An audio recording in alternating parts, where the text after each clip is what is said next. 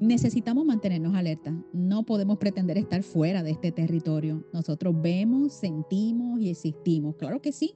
Estamos aquí en el presente, ahora. Lo importante es entender que nosotros estamos todo el tiempo interpretando lo que está pasando alrededor nuestro, en nuestro entorno, con los hijos, la familia, en nuestra área laboral, eh, con nuestras finanzas. Estamos interpretando todo, eh, cada paso que damos, todo lo estamos interpretando. Ahora, ¿en base a qué nosotros estamos interpretando? Eh, en base a lo que tenemos guardado en el alma, suposiciones, lo que pasó, eh, las frustraciones del pasado, eh, el deseo de querer hacer las cosas a nuestra manera, que esa es nuestra gran voluntad de poder controlar y dominar todo nuestro entorno, desde el ego y todo lo que tiene que ver con, con el alma, ¿verdad?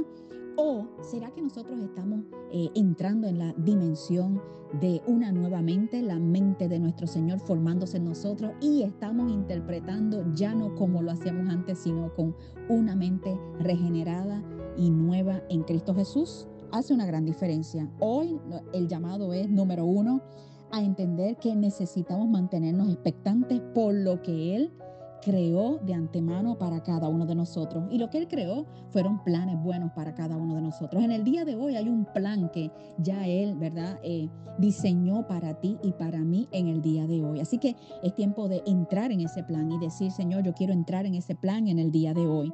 Yo quiero caminar en ese plan. Yo quiero caminar. Yo quiero hablar sobre, sobre ese plan.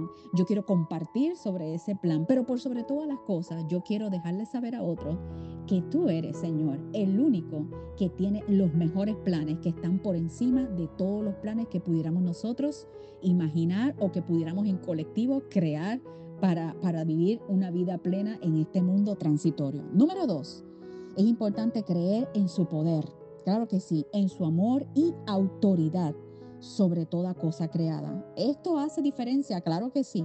Tiene poder para que todo lo que está desalineado en desorden entre en el orden divino perfecto. Todo aquello que estás viendo que, se descompone, que, que ha sido roto, que se te ha quitado, Él tiene el poder para que todo quede alineado, ¿verdad? Y entre en el orden divino. Y esto es por fe. También eh, es creer en el amor y autoridad. En el amor, creer en que ahora mismo puede ser que no sientas el deseo de amar o de perdonar eh, y de seguir hacia adelante en relaciones, en cuestiones, ¿verdad? En las que están envueltas las personas que tú amas o que has conocido, desilusiones, eh, traiciones, pero creer en ese amor que Él deposita eh, nos va a llevar a entender que lo que va a fluir en nosotros es un amor sobrenatural, es un amor que nos va a llevar a hacer cosas que antes no hubiésemos hecho. Y por sobre todas las cosas, autoridad creer por fe que Él ha derramado sobre nosotros eh, autoridad. Es una autoridad que, que es por su gracia, que nos ha dado, ¿verdad? A través de su palabra vemos como, como Él nos ha dado a nosotros autoridad, no para que nos vean a nosotros, sino para que vean, ¿verdad? Se vea reflejada la vida de Él en nosotros, para que puedan ver, ¿verdad? Al Cristo de la gloria en nosotros. Cuán importante es reconocer que cuando caminamos con esa conciencia de autoridad, podemos hablarle a otros eh, sobre todo lo que Él ha llenado en nosotros. Y entonces ya no es cualquier palabra, es una palabra que está cargada de autoridad. Y punto número tres, vivir confiando y esperando su revelación, nuevas misericordias y la manifestación de su gloria. Un día como hoy es una nueva oportunidad para nosotros esperar una revelación eso que tanto, ¿verdad? Estás preguntándote a ti, esa respuesta que necesitas, eso que de, de, manera inmediata necesitas para seguir hacia adelante, espera porque Él tiene ya eso de antemano preparado y Él te va a soltar la revelación. Eh, de formas creativas y a través de personas, de lectura, de muchas formas. Pero necesitamos estar, por eso es importante vivir expectantes cada día. Esa revelación viene de camino y también vienen nuevas misericordias todos los días nos alcanzan nuevas misericordias, su bondad, su amor, en cada detalle, en cada cosa, por más simple que la veamos, allí está envuelta su misericordia y su bondad para con nosotros.